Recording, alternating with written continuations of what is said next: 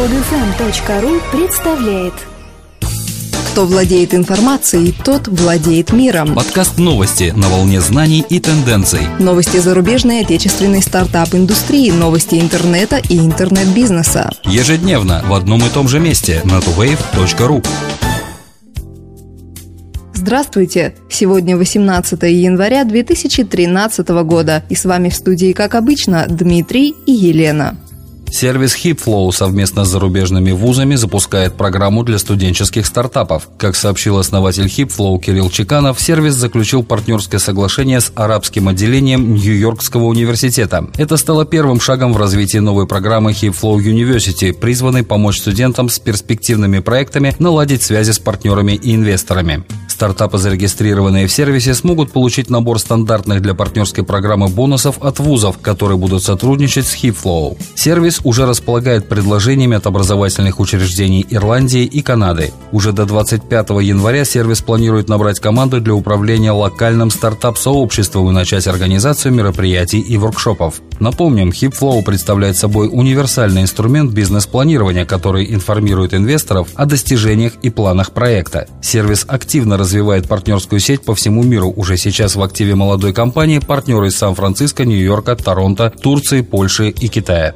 В Латвии запущен стартап Virtusim.com, который подключает до 20 телефонных номеров к сим-карте. Это позволит поддерживать связь с клиентами, бизнес-партнерами и зарубежными родственниками, не требуя больших затрат и наличия компьютера. На данный момент доступно подключение номеров из 18 стран мира. Все разговоры идут через сим-карту GSM. Virtusim – это симбиоз Voice over IP технологий с GSM-соединением. Основное отличие от интернет-решений – использование GSM-подключения клиентов для соединения звонков. От интернет-телефонии взято недорогое международное соединение, что позволяет убрать стоимость роуминга, а из GSM – соединение оператора с мобильным устройством, что гарантирует устойчивую связь и качество сигнала. При этом стоимость международных разговоров снижается с 1,5 евро в роуминге до 8,25 евроцентов. Подключение первого номера бесплатно, а для проверки качества связи компания предоставляет 25 евроцентов.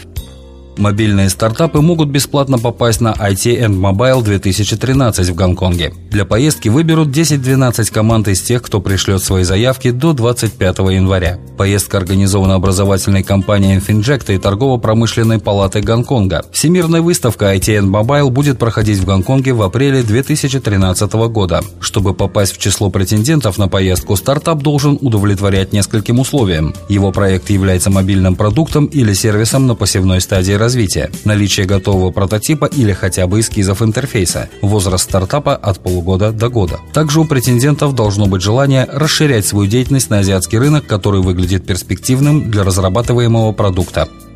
Facebook тестирует программу платных личных сообщений, которая позволит пользователям доставить сообщения людям, не входящим в круг их друзей, по цене 1 доллар за каждое сообщение. По данным декабрьского исследования, 26% пользователей Facebook в США сообщили о частой отправке и получении личных сообщений. Кроме того, 35% заявили, что иногда использовали функцию личных сообщений. Лишь 13% опрошенных никогда не использовали данную услугу. Подавляющее большинство, около 90%, отказывается платить за эту услугу. Однако возможно, что бренды настроены несколько иначе.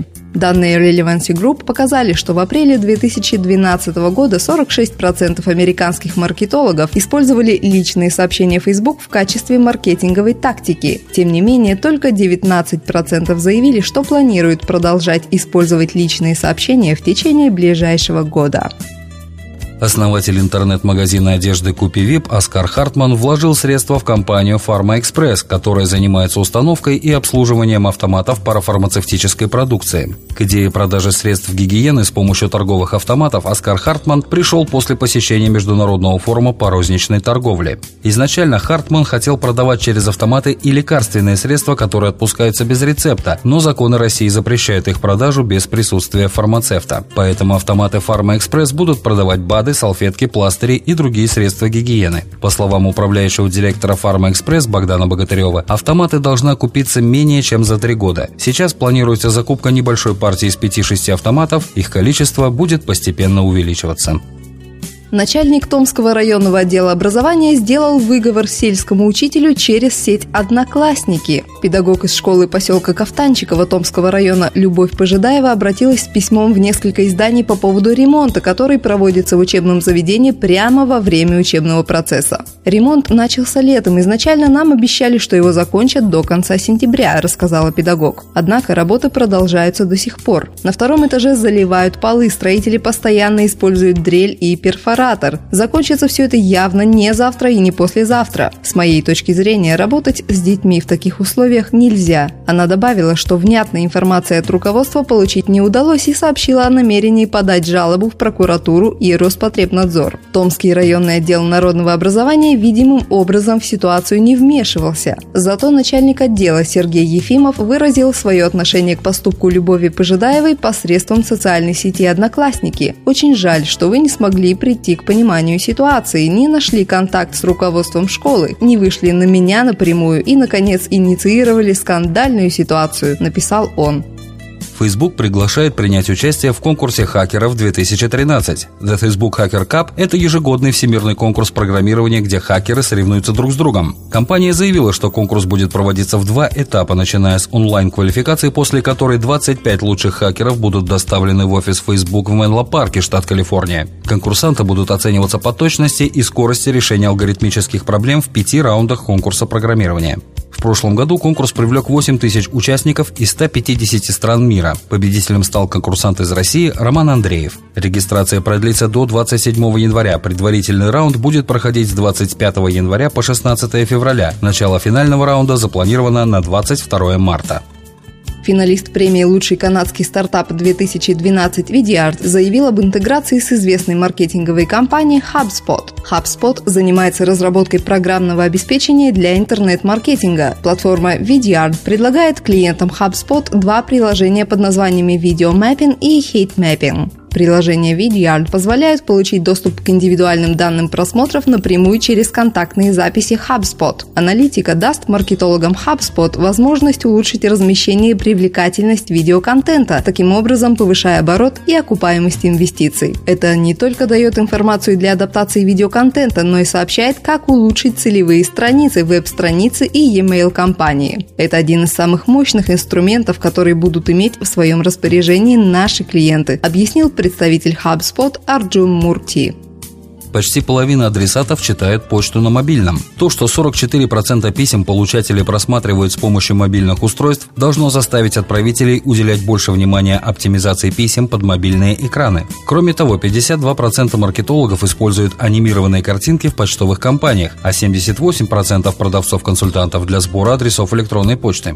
По итогам 2012 года мобильные продажи возросли на 80%. В 2013 году аналитики ожидают продолжения роста еще на 53%. К концу 2013 года мобильная торговля должна занять 15% от всей розничной электронной торговли. Чтобы совершать покупки, потребители используют смартфоны электронные книги, но самым популярным инструментом мобильного шопинга являются планшеты.